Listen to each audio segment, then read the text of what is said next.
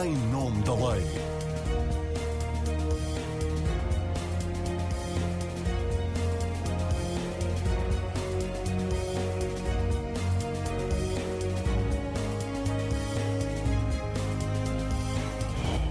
Olá, está com o programa Em Nome da Lei. A Constituição garante aos portugueses o direito à proteção na saúde através de um SNS universal, geral e tendencialmente gratuito. O SNS, criado por lei em 1979, é considerado como uma das maiores conquistas do 25 de Abril. Durante anos foi apontado até como um exemplo para os outros países europeus, mas está em crise desde há vários anos e nos últimos tempos entrou em estado comatoso, com esperas infindáveis por uma consulta no centro de saúde, onde falta ainda garantir médico de família a 1 milhão e 600 mil portugueses, consultas e cirurgias a serem adiadas, exames diagnósticos a sofrerem atrasos, urgências a fechar. Já esta semana soube-se que 40 hospitais do país têm 90% dos serviços indisponíveis e foi notícia uma tenda colocada pela Câmara de Orém para os utentes pernoitarem enquanto aguardam por uma consulta no centro de saúde. É este o ponto a que chegamos. O serviço público não tem conseguido concorrer com a medicina privada os médicos que resistem no SNS para assegurar as urgências são obrigados a fazer um volume de horas extraordinárias, muito para além do previsto na lei. E há muitos que se recusam agora a manter essa prática. E a perspectiva é que a situação se agrave nos próximos dois anos, dado o volume de médicos do SNS que, entretanto, entrarão na idade da reforma. O diretor executivo do SNS acionou o alarme ao dizer que novembro seria o pior mês dos 44 quatro anos do SNS se o governo e os médicos não se entendessem. Na última semana, as reuniões entre os sindicatos e o governo têm sucedido. Foi possível a aproximação de posições quanto à reposição para todos os médicos do horário das 35 horas e do limite das 12 horas de trabalho nas urgências. Mas até ao momento em que estamos a gravar este programa, não foi ainda possível o acordo quanto à revisão da tabela salarial. Feito o enquadramento da conversa que vamos ter hoje no Em Nome da Lei, quero apresentar-vos os nossos convidados. Miguel Guimarães, ex-bastonário da Ordem dos Médicos, é cirurgião urologista. Fernando Regateiro é professor universitário, foi presidente do Conselho de Administração do Centro Hospitalar e Universitário de Coimbra, foi coordenador nacional para a Reforma Hospitalar 2016 a 2019. Mário Jorge Neves, médico, foi coordenador da Comissão para a Reforma da Saúde Pública, de que se demitiu em junho. E Franklin Ramos, médico, foi diretor clínico e é ainda presidente do Conselho de Administração da Unidade de Saúde Local do Alto Minho. Obrigada a todos pela vossa presença. Eu sou a Marina Pimentel. Primeiro começava com a questão do acordo com os médicos, que neste momento, eh, enfim, não se sabe se haverá ou não acordo. Queria perguntar-vos se entendem que vai resolver os problemas no SNS ou resolvendo o problema dos médicos, não sei se, entende, se entendem que resolve, que naturalmente querem ganhar melhor e não trabalhar tantas horas, se este acordo pode criar ainda mais dificuldades ao SNS. Mário Jorge Neves, o Ministro da Saúde tem dito que o acordo com os sindicatos tem de se refletir em mais acesso dos portugueses aos cuidados de saúde. Mas isto não é a quadratura do, do círculo? É a quadratura do círculo, sem dúvida, porque uh, os acordos anteriores em torno das carreiras médicas ou da carreira médica sempre foram acompanhados de medidas estruturais de funcionamento dos serviços.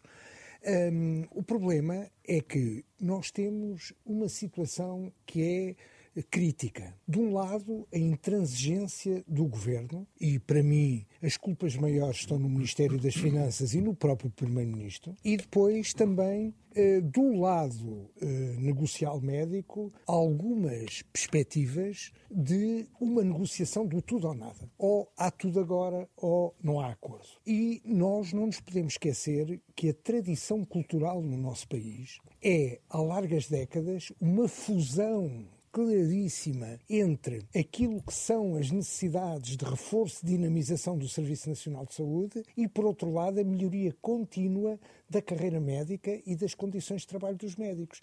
Os médicos portugueses sempre foram um, um exemplo, a contracorrente de todos os países europeus, em que as preocupações solidárias, humanistas, uhum. de fundirem a sua carreira com o melhor SNS que é possível desenvolver em cada momento, esse exemplo sempre existiu no E acha país. que essa cultura se perdeu nos últimos anos?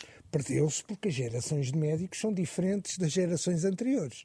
Portanto, há mudanças de paradigma social, há mudanças de paradigma político-cultural e, naturalmente, que quem gera o Serviço Nacional de Saúde tem de possuir uma fotografia rigorosa destas mudanças de mentalidade para adequar o funcionamento dos serviços às novas realidades. E isso não tem acontecido, como sabe. Uhum. Fernando Regateiro, temos urgências a fechar em todo o país. O diretor executivo do SNS avisou que este mês pode ser o pior mês dos 44 anos da SNS, se não houver acordo entre os médicos e o governo. Mas se houver só o acordo para o teto máximo de horas em urgência, penso que estou a ser rigorosa, 12 horas reduz em 33% a disponibilidade de médicos para as urgências. Onde é que o Ministro da Saúde vai buscar médicos para fazer as urgências? Esse é o problema que, para o qual todos avisaram com tempo, em tempo útil e que não foi seguido. Os avisos caíram em saco roto, é, o tempo esgotou-se e agora é o próprio diretor do, do, Serviço Nacional de Saúde que vem dizer que novembro será catastrófico. Bom, mas também já lá está há um ano e, portanto... Embora sejam estatutos aprovados, não é? Só agora é que foram mas, recentemente. Mas sem queixas por isso. E, portanto, teve um ano, mas não foi um ano, quer dizer houve meia dúzia de anos, houve uma dúzia de anos para ir resolvendo esta questão. A questão é simples. Uh, as respostas de urgência, a constituição das equipas de urgência passou a basear-se nas horas extraordinárias em muitos hospitais ou na contratação de serviços externos uhum. prestados. E, portanto, a questão está ali. Agora, eu concordo que se reduz para 35 horas, se reduz de 18 para 12 horas, a solução é que haja uma mobilização, é que haja uma retoma de confiança e disponibilidade dos médicos. Mas isso depende da forma como os médicos forem tratados.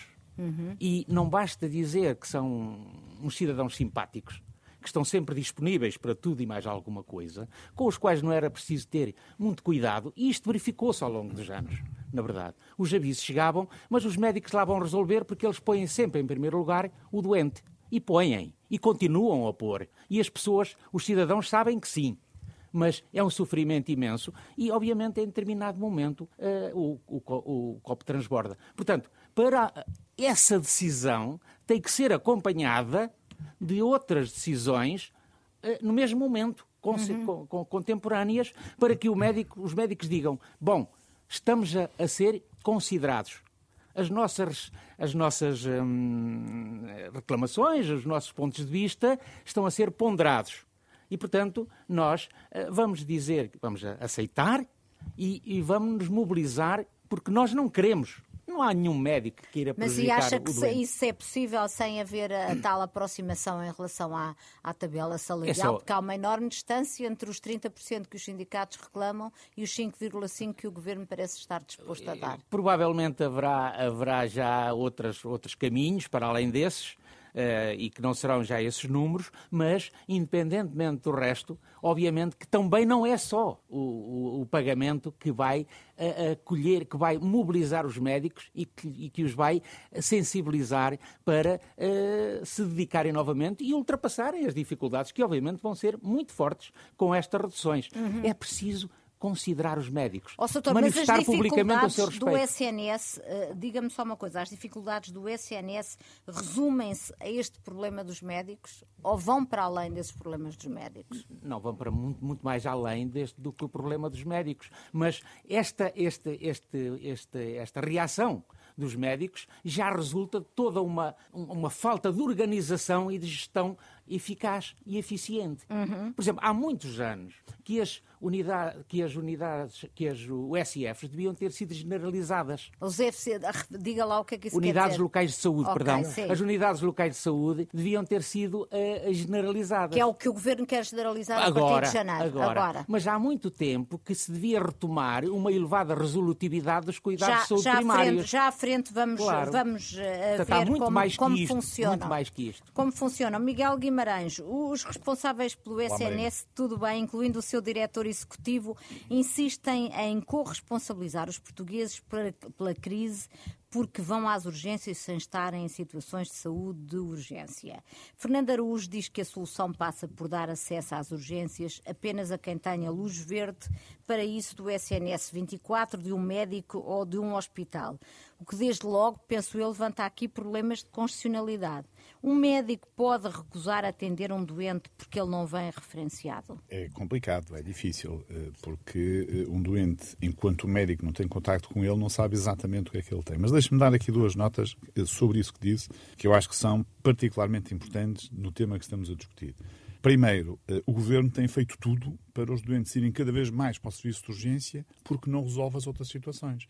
Repare, o governo não resolve a situação dos hospitais de uma forma global, ou seja, o acesso a cuidados de saúde, por exemplo, consultas, cirurgias, o cumprimento dos tempos máximos de resposta garantidos que estão na lei, eh, cada vez são menos cumpridos. Eh, os cuidados continuados, há uma falta enorme de cuidados continuados no país uhum. e há uma dificuldade em retirar doentes dos hospitais eh, porque já não precisam de cuidados hospitalares em regime de internamento, mas precisam de cuidados continuados. Os cuidados paliativos, a mesma coisa, e os cuidados primários a Marina disse há pouco, cerca de 1,6 milhões portugueses não têm médico de família atribuído. Ou seja, nós, em vez de estarmos a apostar mais naquilo que é a alternativa aos, ao acesso aos cuidados de saúde em termos de urgência, ou seja, doentes que não têm situações urgentes, com situações clínicas agudas ou com descompensação de doenças crónicas, serem vistos nas consultas, seja hospitalares, seja dos cuidados de saúde primários, não. Nós continuamos, e repare, a tónica está a ser colocada no serviço de urgência. E uhum. isto é o que o Governo tem feito sempre, ou seja, o Governo não está, de facto, a ter aqui uma alternativa. Sobre a questão uh, das ULS, dos médicos, é evidente que os médicos, uh, se um doente chegar ao serviço de urgência, acabam sempre por o ver, uh, porque tem que se inteirar se a sua situação é urgente ou não é urgente. Agora, relativamente àquilo que vocês falaram de, da proposta do, do, do diretor executivo do SNS das unidades locais de saúde, é assim, contrariando um bocado aquilo que disse o Fernando Regateiro, eu tenho muitas dúvidas que essa seja a solução, por vários motivos.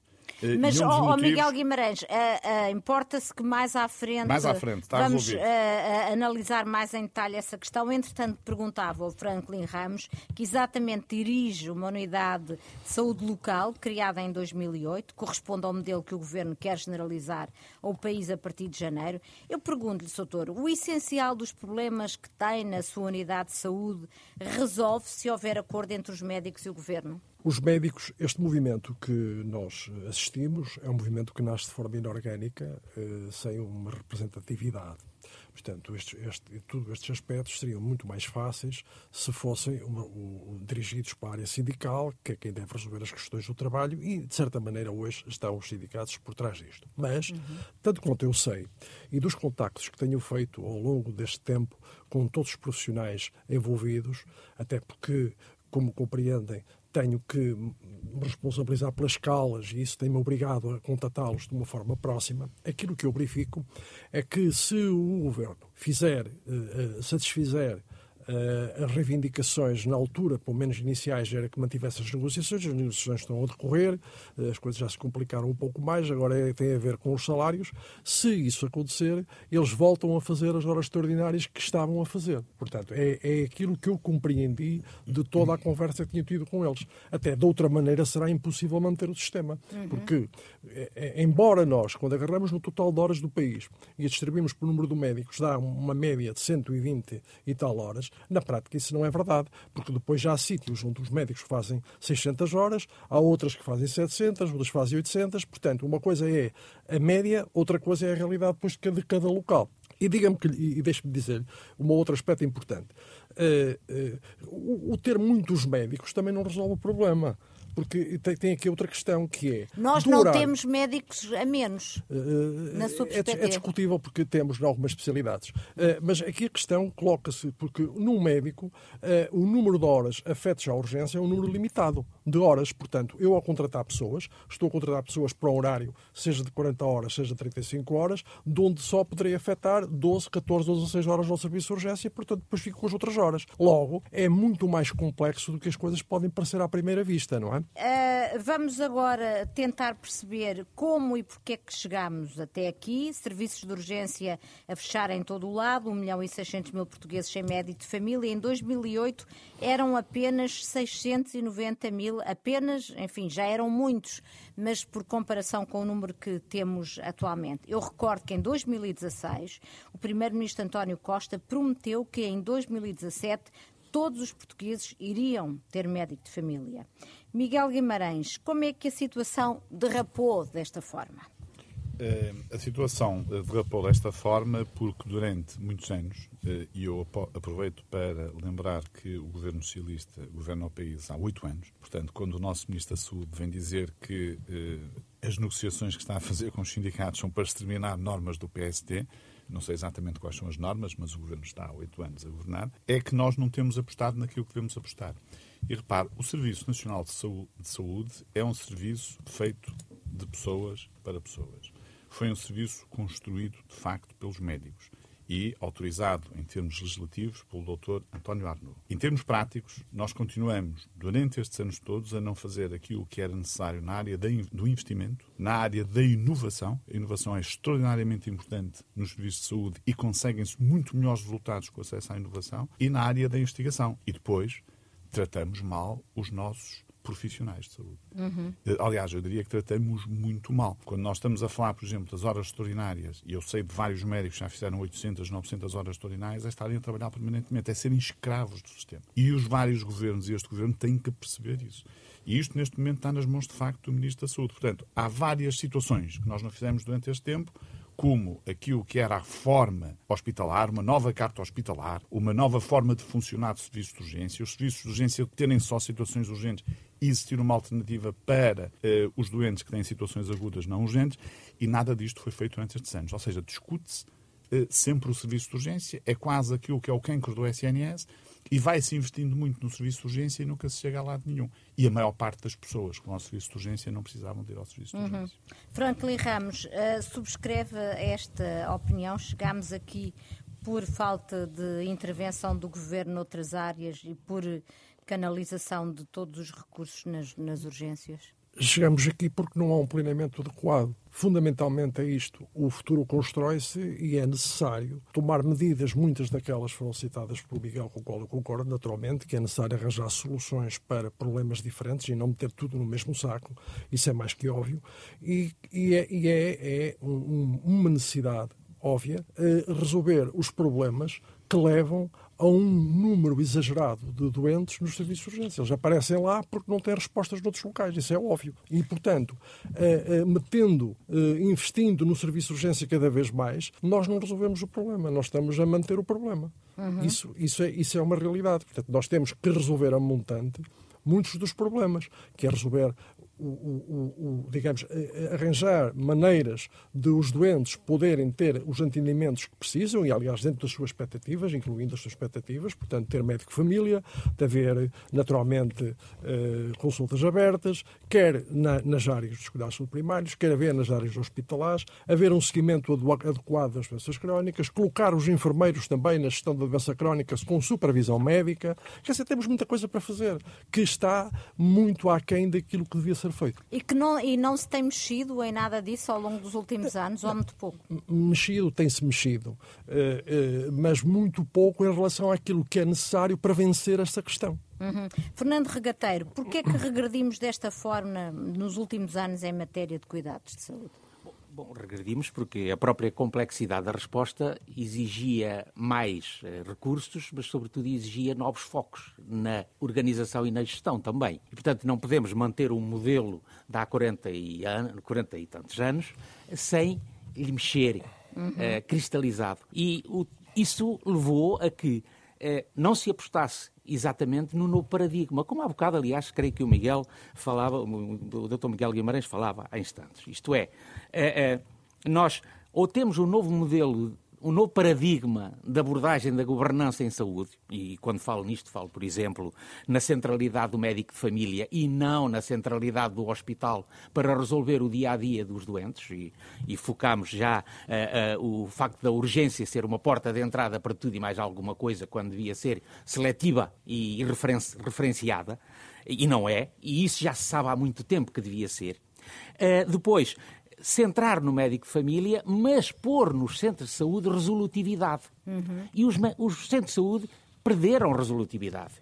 Uh, uh, em muitos sítios não faz uma pequena cirurgia, não hidrata e não trata uma cólica durante, com observação durante umas horas, uh, não, não acompanha situações que, resolvidas ali, não chegavam ao hospital. Uhum. Estas e outras Nem situações. têm meios básicos de diagnóstico. Alguns têm, alguns têm, outros não têm algo. Mas é tão fácil ter um raio-x simples, ou no próprio centro de saúde, ou num contrato com um prestador. Uhum. É tão fácil ter hoje um eletrocardiograma e, e, e, e em dúvida, entrar em contacto por, por tele, telemedicina com um, um cardiologista hospitalar se tem dúvidas fazer uma química simples, uma química seca simples ou umas pequenas análises. E isto é resolutividade. Uh, outra, outra questão é reorganizar, mas não resolver. Uhum. E, e, aí, de facto, os médicos de família ficam atados de pés e mãos.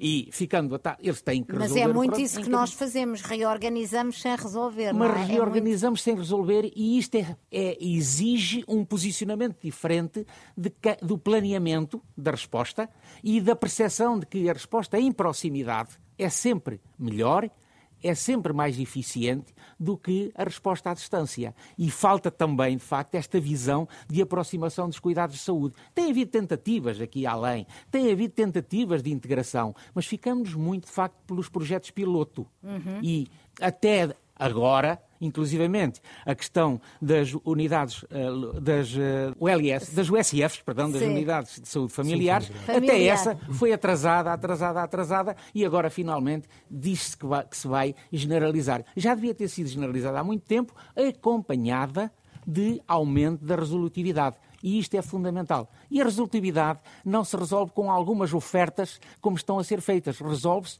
resolvendo, desculpem-me a redundância, os problemas concretos, diários, simples do doente. Outra situação, por exemplo, na agudização de uma doença crónica. Uhum. Pois que, que, se resolva no, no, local, em proximidade. Ou, inclusivamente, reparem, o cidadão comum sabe isso, marcar uma consulta de, de uma especialidade hospitalar. Isso é um drama. São, não, são... Mas não precisa de ser. O hospital pode ter uh, uh, aberturas que o próprio médico de família eh, procura na hora em frente ao doente e diz: olha, está aqui uma abertura amanhã ou daqui a dois dias, dirija-se ao hospital. Uhum. Não, muitas vezes, eh, eh, para ter a consulta, é pedida a consulta, há uma filtragem do próprio hospital e depois é que é marcada quando for. E tudo isso pode ser agilizado nos dias de hoje, não é, porque de facto não há uma visão clara do que é aproximação de cuidados, do que é integração deste trajeto do doente no, no, no, no SNS e, e, e, tudo isto obviamente trouxe ao ponto a que trouxe, e, inclusivamente agora com as novas gerações, de que, já,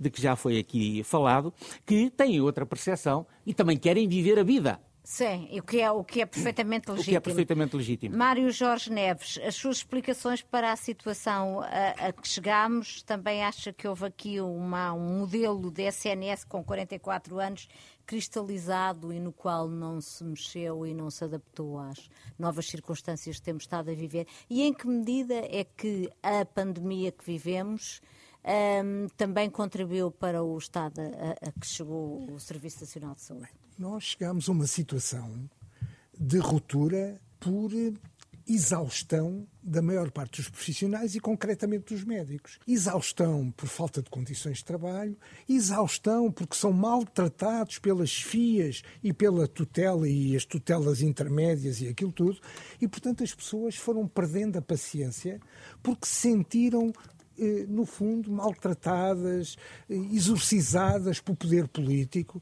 Repare, é inadmissível que, em pleno pico pandémico, quando houve muitos médicos a nível nacional que tiveram de sair de casa, estavam a viver isolados, que não viram os filhos e os cônjuges durante semanas, viram um primeiro-ministro chamar covardes aos médicos. Isto, isto é, é um ultraje que nenhuma classe profissional consegue perdoar. Aliás, permita-me que estabeleça um paralelo. Quando foi Ministra da Saúde, a doutora Leonor Beleza, em pleno governo de Cavaco, uhum. aquilo que aconteceu foi uma enormíssima mobilização, porque a senhora decidiu enverdar por ofensas generalizadas aos médicos. E, de facto, estamos a falar de uma senhora que é inteligente, não está isso em causa. Eu eh, tive horas e horas e dias de negociação com ela e, portanto, eh, ficámos até com uma boa relação porque é uma pessoa inteligente e depois compreendeu eh, as asneiras que tinha feito, mas o problema é que Leonor Beleza ficou irremediavelmente condenada no seu futuro político por causa deste tipo de atuardas que dirigiu a uma classe que, no fundo, mexe naquilo que é o setor mais valorizável pela opinião pública da vida social do dia a dia. E o Primeiro-Ministro não sei se está à procura do mesmo, mas a dada altura que merece, merece. Quer mas dizer... agora até tem um médico como Ministro da Saúde. Sim, mas isso, repare, o, já houve ao longo da história vários médicos que foram Ministros da Saúde e isso não é sinónimo de resolução imediata, automática do problema. Ah, é sinónimo Porque... de alguma maior sensibilidade para os Sim, problemas. Sim, mas o problema é que, na grande maioria dos casos, os ministros da Saúde não conseguem libertar-se, perdão uma expressão, da canga de serem meros subsecretários de Estado do Ministério das Finanças. Não conseguem. E, portanto, não têm uh, um sobressalto humanista, um sobressalto social e político de pôr as finanças no seu devido lugar, porque a saúde não é nenhuma mercearia. Agora, a senhora perguntava-me há bocadinho, e bem, eh, se isto tinha a ver também com questões de organização. Bem, o problema é que, do ponto de vista histórico, em todos os setores da vida social onde se processa nova incorporação tecnológica, os modos de produção e de organização do trabalho têm de ser imediatamente reformulados de cima a baixo. Uhum. Neste momento, a saúde é o setor da nossa vida, uh, da sociedade, onde se processa maior incorporação tecnológica, eu diria mesmo uma incorporação tecnológica que é contínua. E os métodos de organização dos serviços de saúde, a começar pelos hospitais, que são as unidades mais complexas, mantêm-se intactos estas formas de organização mantêm-se intactas há mais de 60 anos. Ainda vêm de antes do 25, 25 de, abril, ou seja, ainda vêm da última lei de gestão hospitalar, que foi, antes da democracia, promulgada em 1968. Isto é um contrassenso. E, e, portanto, toda a gente foge à discussão disto, uhum. porque, de facto, na grande maioria dos casos, a, o, os órgãos de administração e de tutela dos serviços de saúde são preenchidos por critérios meramente clientelares a nível e partidário. Claro. Portanto, isto não pode continuar. Uhum. Uh, Deixe-me só precisar aqui uma coisa. O doutor Paulo Mendo, nos governos provisórios, foi secretário de Estado da Saúde. E em 1977 uh, eh, publicou, 77, 78, publicou uma legislação que conferia aos hospitais uma gestão democrática, com participação dos profissionais. Chegámos a 1988 e a doutora Leonor Beleza revogou e estabeleceu aquilo que é hoje estes esquemas de nomeação clientelar.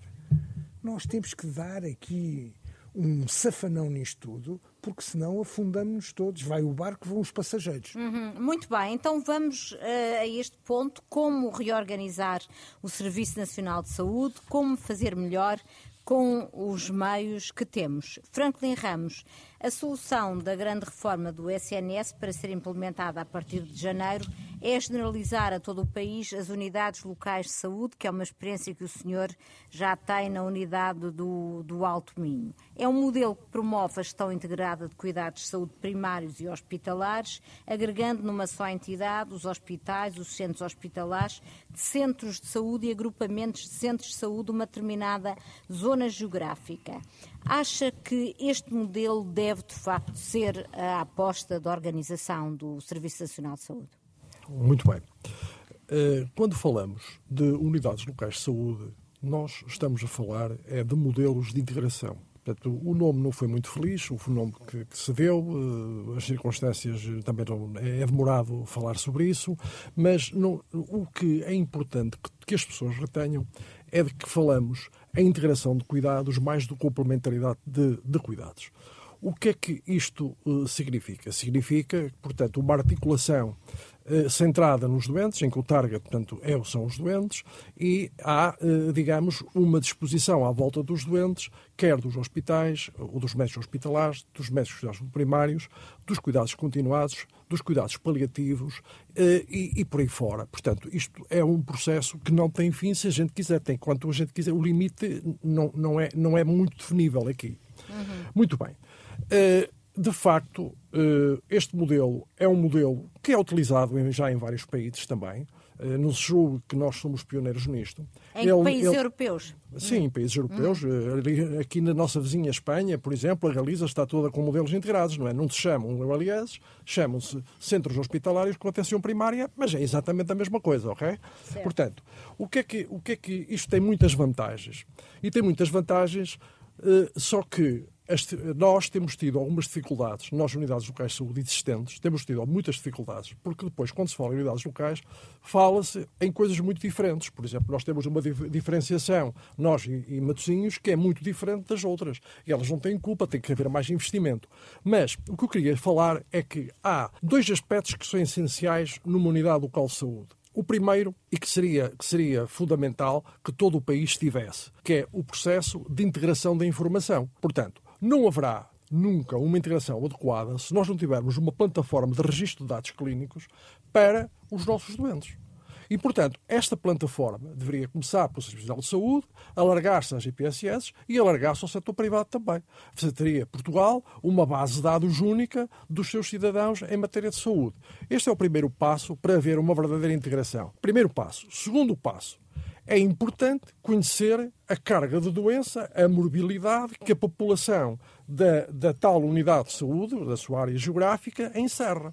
Foi o que aconteceu. A Unidade Local de Saúde de, do Alto Minho realizou já esse estudo em associação com a, com a IASIST e com o programa das, do, do, do, do, Hospital do, do George Hopkins eh, e, eh, eh, embora tivéssemos começado em 2019, depois meteu-se a pandemia, mas finalmente foi concluída e foi já apresentada aos profissionais de saúde da, do Alto Minho. Sim. Ora bem, então. o, que é que, o que é que nós encontramos? Encontramos uma coisa assim curiosa e de muito interesse.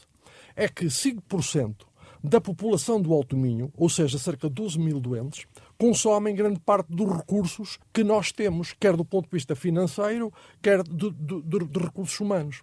Portanto, vejam a importância disto. Portanto, e, que, nós... e, que, doentes são estes? Correspondem a um perfil etário? Realmente, muitos de, a maior parte deles são doentes crónicos. Portanto, o que, é que, o que é que isto significa? Significa que, nesta situação, se eu fizesse uh, uma, uma, uma transportação, um, transportasse isto para a população do país, que já estamos a falar em meio milhão de habitantes. Meio milhão de habitantes consomem a maioria dos recursos do país. Portanto, vocês vejam a importância, é, é de uma importância enorme nós conhecermos a população. Porquê? Porque depois cabe a estas estruturas hospitalares, no âmbito regional, ter políticas dirigidas para estes doentes. E ter políticas dirigidas constituindo grupos com, com, com, com importância de vida, quer dos cuidados primários, quer do, do, do, do, hospital, quer até cuidados continuados, conforme o caso, o paliativos, o que for, e, portanto, estabelecer medidas tendentes a reduzir todo este, este custo e melhorar a vida dos doentes. Uhum. Só, esse, esse, estudo nunca foi feito. Uh... Esse estudo é o primeiro estudo feito em Portugal. Mas o vosso só no Alto Minho? Só no Alto Minho, sim. E... Portanto, vocês vejam a vantagem. Falei questão, numa questão que é essencial, que é uma plataforma de registro clínico único, e a segunda, avaliar quais são as necessidades da nossa população. Hum. O que é que nós trabalhamos? Com o que é que nós trabalhamos? Quais são os problemas que temos? Muito Qual bem. é a doença que temos? Muito e bem, no fundo, é fazer o diagnóstico, não é? O diagnóstico global e ter depois as medidas adequadas, porque, só agora a nota está a dar exemplo, por exemplo, nós temos programas desenvolvidos por nós próprios para dar solução a questões importantes, como é o caso da doença crónica, com articulação de cuidados uh, uh, entre o, o, o setor dos cuidados primários e hospitalares, para dar resposta às demências, ainda que seja um estudo piloto, ele tem interesse, em que envolvemos as autarquias, IPSS, unidades de cuidados continuados, o hospital, Portanto, é isto que tem que se fazer. O a doença pulmonar crónica obstrutiva, a asma e por aí fora. Muito e, bem. portanto, ao resolver estas Termino, questões, doutor, sim. ao resolver estas questões, nós reduzimos custos que podem criar o quê? Sustentabilidade para o Sistema Nacional de Saúde, que poderá dar, por exemplo, para incrementar tecnologicamente uh, aquilo que é necessário e pagar melhor aos profissionais. Miguel uh, Guimarães, eh, o Primeiro-Ministro tem dito que o problema do SNS não é falta de dinheiro, mas sim um problema de gestão. Uh, a solução são as unidades locais de saúde. Pergunto-lhe, e em que medida é que este problema da falta de informação que temos ainda sobre os, os, doentes que recorrem ao SNS, que foi aqui referida pelo Franklin Ramos, é também uma questão fundamental do seu ponto de vista. Uh, sim, Marina, vou-lhe dar aqui uh, sete notas soltas, rápidas, porque sei que o tempo já não, já não pulula. Primeira nota. Se não existir acordo com o Governo, foi a sua primeira pergunta, uhum. e agora é a última vez que eu vou falar, entre os, os sindicatos médicos e o Ministro, é muito provável que muitos destes médicos ou seja, o risco é muito maior que muitos destes médicos que agora dizem que não vão fazer 150 horas extra saiam do SNS. E se saírem, desaparecem as urgências normais que eles faziam, as 150 horas extra que faziam e todo o trabalho que faziam nos hospitais ou nos centros de saúde. Este é o primeiro aspecto, que é para ficar claro o que é que o Sr. Ministro da Saúde tem neste momento pela frente. Uhum. Pode ficar para a história por aspectos positivos ou por aspectos negativos. Segundo aspecto, relativamente a esta questão concreta, vamos uh, dar-lhe aqui duas notas, complementando um bocado o que disse uh, o, o Dr. Franklin Ramos. Primeiro, o novo modelo de gestão é fundamental. É óbvio que nós precisamos de melhorar a gestão. Nós temos que ter um SNS hoje a funcionar de forma diferente daquilo que funcionava há 42 anos, ou 44 anos, peço desculpa. Ou seja, nós temos que ter um novo modelo de gestão mais próximo daquilo que acontece, por exemplo, no setor privado e social. Um, um modelo que seja mais rápido, mais ágil, permita tomar decisões, permita contratar rapidamente pessoas, que permita rapidamente resolver problemas, que é uma coisa que as unidades locais de saúde neste momento não têm. É importante que se diga isto, eu estou a dizer isto aqui ao lado de um homem que tem uma OLS. Segundo aspecto, a integração de cuidados não se faz só apenas do LS. A integração de cuidados é fundamental na relação entre as várias especialidades. Ou seja, se eu quiser melhorar aquilo que é o acesso aos cuidados de saúde, se eu quiser otimizar aquilo que é o, os direitos dos doentes e os doentes não andarem de um lado para o outro sem necessidade, eu tenho que pôr as várias especialidades uh, a comunicar umas com as outras, nomeadamente as especialidades hospitalares, por exemplo, a minha, a urologia, a comunicar diretamente com a medicina geral e familiar. Só isto permite resolver muitos problemas sem o doente ter que estar a deslocar ao hospital e permite uma verdadeira integração de cuidados de saúde. Terceiro aspecto que devia ter sido o primeiro, governação. Nós temos que definir a governação que queremos. Temos que definir a organização que queremos para o Serviço Nacional de Saúde e, se quiser, para o sistema de saúde. Temos que definir aquilo que é um planeamento adequado para podermos, de facto, seguir uma trajetória. Quarto aspecto, promoção da saúde e prevenção da doença. Se nós queremos ter um serviço sustentável daqui a uns anos, se nós, temos, se nós queremos que os nossos doentes não tenham dificuldades uh, de, de recorrer aos serviços de saúde, nós temos que melhorar aquilo que é a promoção da saúde. Ou seja, uhum. temos de ter mais pessoas saudáveis e menos pessoas doentes. Pois. E, simultaneamente, temos que dar informação às pessoas. E informação não só sobre as várias patologias, sobre os rastreios, mas também a forma correta de utilizar o, o sistema de saúde. Quarto, quinto aspecto, valorização das pessoas que fazem acontecer o SNS todos os dias. Se nós valorizamos as pessoas, as pessoas estão a trabalhar mais satisfeitas, vestem mais a camisola e provavelmente dão um contributo maior para a nossa capacidade de resposta. Finalmente, eh, a questão eh, dos eh, parceiros que podemos ou não podemos ter. Ou seja, é uma questão muito discutida se nós devemos ter aqui uma aproximação entre o setor público, o setor privado e o setor social, porque no conjunto existe uma grande capacidade de resposta e se isto pode ser feito numa cooperação que seja devidamente regulada e fiscalizada pelos órgãos competentes. Uhum. Fernando Regateiro, acha que é possível encontrar uma solução para o SNS sem passar por esta questão, que é sempre uma questão tão politicamente tão controversa e tão polémica das relações com o setor privado e social? Ser possível é, mas é preciso grande bom senso e é preciso ter uma visão clara de como queremos o futuro e de como queremos governar o futuro. E quando eu fico preocupado, quando se diz que agora vamos passar todos para unidades locais de saúde. Mas eh, um hospital central, com a complexidade e diferenciação que oferece respostas a nível nacional, terá que ter esta integração, esta, esta articulação de cuidados como tem uma resposta hospitalar mais de proximidade. Hum. Só os IPOs é que saem fora, não pois, é? Desta pois, lógica. Ou estaremos, ou estaremos, porque são hospitais especializados uhum. e como tal, mas ou estaremos simplesmente a, a, aprofundar, a piorar a situação da visão, desta visão que é apostar tudo nos hospitais. É que pela, pela aposta in, uh, aprofundada, intensa nos hospitais, nós não vamos ter mais sustentabilidade do Serviço Nacional de Saúde. Nós vamos continuar a apostar num Serviço Nacional da Doença. Porque os hospitais respondem à doença. E, portanto, estamos a esquecer de tudo o que está para trás. Com uma agravante muito grande, que é a seguinte: é que ao pormos o foco nos hospitais, estamos a esquecer que, de facto, tudo começa e grande parte se resolve, grande, grande parte se resolve nos cuidados de proximidade, nos cuidados de saúde primários, na saúde pública, sempre o parente pobre, e em toda uma série de legislações que vão e conduzem à promoção da saúde. Eu lembro só, e, e aqui uma nota que é, era Maria de Belém, Ministra da Saúde, e produziu um decreto-lei a dizer, no prazo de um ano, todos os hospitais devem estar organizados como centros de responsabilidade integrados. Hum. Bom, durante, ao fim de um ano, apenas o Centro de Responsabilidade Integrado que já existia, que era o de cardiotorácica dos hospitais da Universidade de Coimbra, continuava a existir e não houve mais nenhum. E, portanto, temos de ter algum cuidado com estes exageros e excessos de voluntarismo e perceber que soluções iguais para situações diferentes não vão uh, não vão ter uma resposta adequada, nem vão, não vão ser a boa solução. Hum, Mário Jorge Neves, em que medida é que concorda com o Fernando Regateiro uh, e qual é que é o seu ponto de vista sobre como reorganizar o Serviço Nacional de Saúde? Repare, uh, os diagnósticos estão feitos há muitos anos. Exatamente. Ah, nunca passamos é dos diagnósticos. Ora, os diagnósticos estão feitos há muitos anos e coincidem no essencial ao longo de décadas nos mesmos problemas. O problema depois é haver vontade política para, no fundo, viabilizar, dar liberdade de atuação a nível local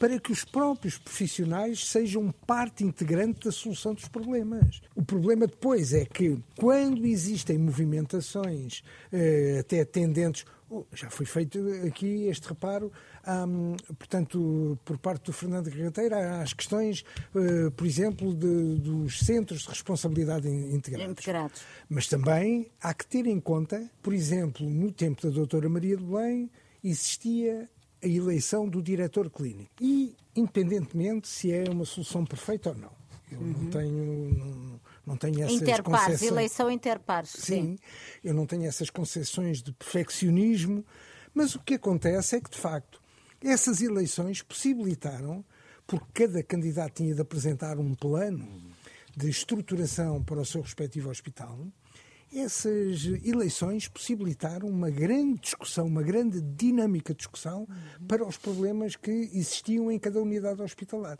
Portanto, é crucial que os profissionais de saúde sejam envolvidos e que passemos dos diagnósticos à prática terapêutica que é isso que não tem acontecido. E acha que estas unidades locais de saúde, este modelo que foi uh, apresentado e que está prometido implementar a partir de janeiro, é por aí que se deve fazer a reforma? Eu, eu tenho muitas dúvidas, embora considere que o trabalho das OLS já existentes, ou das unidades locais de saúde já existentes, tem sido um trabalho ciclópico porque é um trabalho sem rede, se me permite uhum. esta figura.